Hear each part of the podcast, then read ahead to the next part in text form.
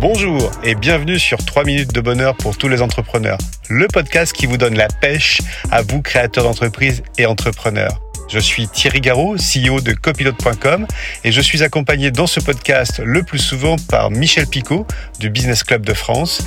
Nous sommes ravis de vous retrouver et vous souhaitons une belle écoute. Qu'est-ce que tu fais cet hiver? Rien. Pourquoi? Sans électricité, je vais me geler chez moi. Sans essence, je vais encore rester chez moi. Côté boulot, on est surchargé, on ne peut pas embaucher. Ma trésorerie va mal, mes clients sont inquiets. Ils ne décident rien, ils payent plus tard. En attendant, je ne sais pas trop quoi. Les jours meilleurs, va savoir. Et si tu ajoutes la guerre en Ukraine. Bref, je suis tétanisé. C'est trop, je vais me coucher. Salut tout le monde. Salut à toi Thierry, je te laisse les clés. Allez, salut Michel. Non, non, reste encore un peu. Je te rappelle qu'on est dans un podcast qui s'appelle 3 minutes de bonheur. Alors c'est vrai que la situation viens de décrire, allez, on va pas se mentir, est anxiogène. Mais dans ce contexte, je suis persuadé qu'on peut jouer un rôle, euh, son propre rôle, tu vois, et peut-être même rebondir différemment et ainsi changer nos vieilles habitudes pour inventer, allez, un nouveau modèle. Il faut être optimiste et je dirais même son propre nouveau modèle de vie. Mais pour cela, j'ai envie de te dire, pour reprendre ta phrase, il faut accepter de changer. Mais comme tu le sais, le changement fait peur. Alors j'ai trouvé sur Internet le site Meliorette, les 12 raisons de résistance au changement. Bref, ce qui nous freine. On en parle? Allez, chiche, allez, bon, allez, je Je vais essayer de comprendre un petit peu les raisons du blocage. Et, et justement, on va essayer peut-être de les débloquer ensemble, si tu veux bien. On commence par quoi? Commençons par une mauvaise compréhension du sens du changement. Si vos collaborateurs ou collaboratrices ne comprennent pas les raisons du changement, vous pouvez vous attendre à des résistances. D'autant plus que lorsque des personnes considèrent le modèle en place comme efficace, tu vois, pourquoi changer hein, depuis plusieurs années Ah hein ouais, c'était le fameux c'était mieux avant. Hein. Yes. en tout cas, ça a plus raison d'être parce que le monde a changé. Euh, en revanche, moi, je suis pas pour effacer complètement ce qu'on a fait jusqu'à présent. Il y avait des bonnes choses de ce qu'on a fait avant, faut pas l'oublier, mais il faut faire juste attention. Les bonnes choses ont une fin, comme dirait l'autre, d'où l'importance peut-être d'adapter ce qui était bon, mais de l'adapter à la société actuelle. Oui, oui, le changement n'est pas forcément un passage en force dans un autre monde, tu vois. C'est pas le 49.3 du changement en fait. Ça se prépare, sans se perdre dans des pensées négatives. D'où l'importance d'identifier ce qui est vraiment dangereux pour l'avenir. C'est la deuxième raison du blocage. C'est la fameuse peur de l'inconnu. Pourtant, on doit se préparer, hein, on, doit se, on se doit pardon, de se préparer à rencontrer cet inconnu. Euh, on n'est pas sur Tinder ou sur une application de rencontre. Hein. on parle de cet inconnu en fait au sens large. Hein. Et si vous ne le faites pas, c'est lui qui va se présenter à vous ou elle. Et en fait, le plus dangereux, bah, c'est de ne rien faire et d'attendre. alors si je te suis bien, Thierry, ce qu'on dit là, c'est valable pour tous les chefs d'entreprise, qu'ils aient des salariés pas. Et quelle que soit finalement la situation, il faut un changement réfléchi, ça passe aussi par la valorisation de ses propres compétences si on travaille seul en tant que manager, en quoi je suis bon, hein, on va dire ça comme ça pour résumer, mais c'est aussi valoriser les compétences de son équipe, identifier les collaborateurs qui sont à même d'affronter ces changements. Oui, oui, et certains collaborateurs et collaboratrices pourront même se révéler dans ce changement. Mais pour les détecter, il faut peut-être mettre en place un programme pour informer tous vos collaborateurs afin que tous aient le même niveau d'information et puissent s'exprimer sur ces changements. Vous risquez d'être surpris, agréablement surtout, par certaines Alors, sur ce programme d'information, on va l'appeler comme ça, euh, n'hésitez pas à questionner vos collaborateurs sur les difficultés qu'ils rencontrent. Pour se déplacer, par exemple, peut-être qu'il y a des solutions de covoiturage qui peuvent naître uniquement après cette discussion, pour aller au boulot, par exemple, mais pas seulement. Euh, peut-être que votre voisin de bureau a un fils qui fait lui aussi du cheval. Le même jour, que votre fils fait du cheval, mais c'est peut-être au même endroit aussi, allez savoir. C'est un exemple, hein, mais des solutions peuvent être trouvées, ça simplifie le quotidien, mais pour cela, il faut se parler et aller peut-être bien au-delà du boulot lui-même. Oui, oui, il y a le covoiturage, il y a le copiétonnage, hein. on peut faire euh, marche ensemble aussi, en fait, hein. ah, ou le co-marchage ensemble, je sais pas.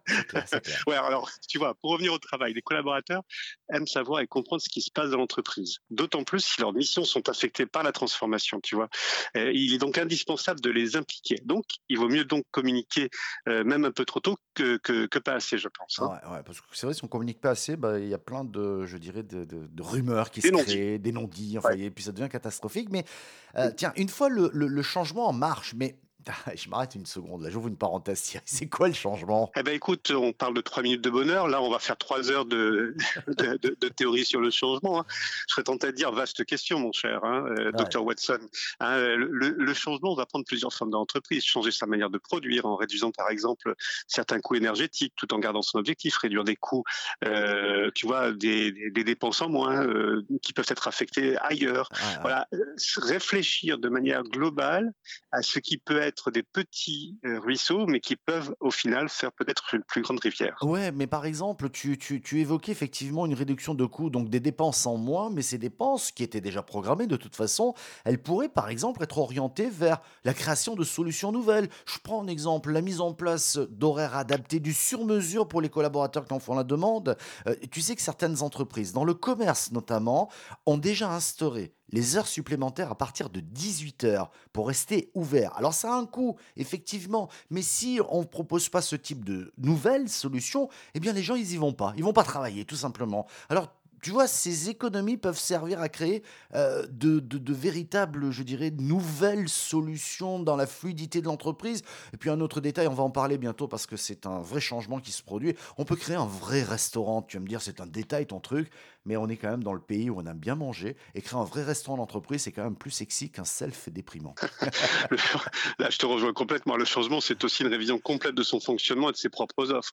Parce que si vous devez changer, c'est aussi parce que les autres, vos clients par exemple, changent aussi. Ouais. Faut pas l'oublier. Ah.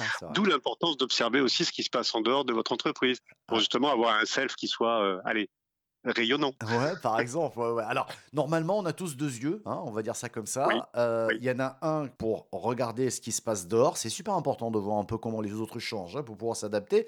Et un autre à l'intérieur de l'entreprise. Pourquoi? Parce qu'il faut détecter très vite les blocages en interne et intervenir. euh, car euh, si, si on ne bouge pas, bah, le changement risque d'amener finalement une situation dégradée. Ce n'était pas le but qu'on voulait euh, trouver. Et ce changement, s'il fait perdre des avantages aux collaborateurs, il va engendrer donc un sentiment vraiment négatif et surtout un manque d'engagement. Donc, c'est foiré. Exactement. Ce qui me fait dire qu'il faut alors intégrer dans sa stratégie les récompenses. Ouais, Et il faut qu'elles soient visibles par tous. Quand les bénéfices et les récompenses pour soutenir le changement ne sont pas perçus comme aussi euh, avantageux, je serais tenté de dire que les difficultés à surmonter, bah, ça marche pas parce que personne ne les voit, tu vois. Ah, ah. Alors j'entends nos auditeurs qui disent Ah, que de belles paroles, ils nous font une leçon de morale. Non, pas du tout. On fait pas une leçon de morale ici. C'est même pas un mode d'emploi euh, à utiliser. Chaque entreprise a sa propre culture.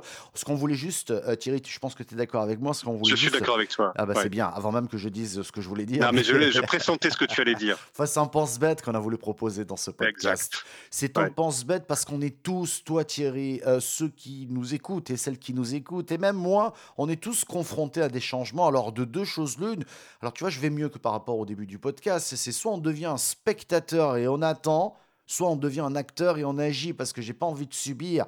Mais pour cela, il faut penser juste sans devenir fou. Ça, il faut faire gaffe aussi parce que souvent, quand on est tout seul, on devient un peu, un peu dingo hein, dans cette affaire-là. Il faut, j'ai presque envie de te dire, il faut avoir la pêche. Et pour avoir la pêche, c'est une bonne hygiène de vie, c'est-à-dire bien dormir euh, et pas se cartonner tous les soirs, si j'ose dire, avec un apéro interminable. Et puis, il faut avoir l'énergie nécessaire pour traverser ce parcours qui est plein d'obstacles. Ouais.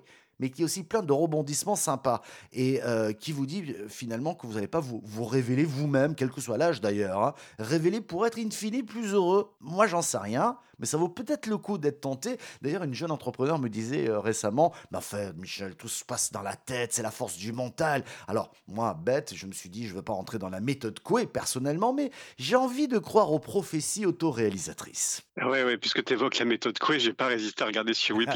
Wikipédia euh, et les principes de sa méthode et ça fait réfléchir. Euh, En substance, il dit quand la volonté de l'imagination et pardon, quand la volonté, je te le redis, quand la volonté et l'imagination sont en lutte, c'est toujours l'imagination qui l'emporte, sans aucune exception, tu vois. Et quand la volonté et l'im- l'imagination sont d'accord, l'une ne s'ajoute pas à l'autre, mais l'une se multiplie par l'autre. Allez, une petite dernière. L'imagination peut être conduite par l'autosuggestion consciente. Là, je crois qu'on rentre dans la philo, dans quelque chose de très ardu, mais ça sera l'objet d'un prochain podcast. Moi, doute. je pense, parce que si tu me dis que tous les jours, à tout point de vue, je vais de mieux en mieux, eh bien, je vais me répéter cette phrase et on en parle la semaine prochaine si tu veux, Thierry. Salut. Ouais, j'avais envie, j'ai- j'avais envie de te dire en début de podcast, tu me laissais des clés. Je crois que je vais faire un double et puis te les donner la semaine prochaine. Ça roule. à la semaine prochaine. Salut.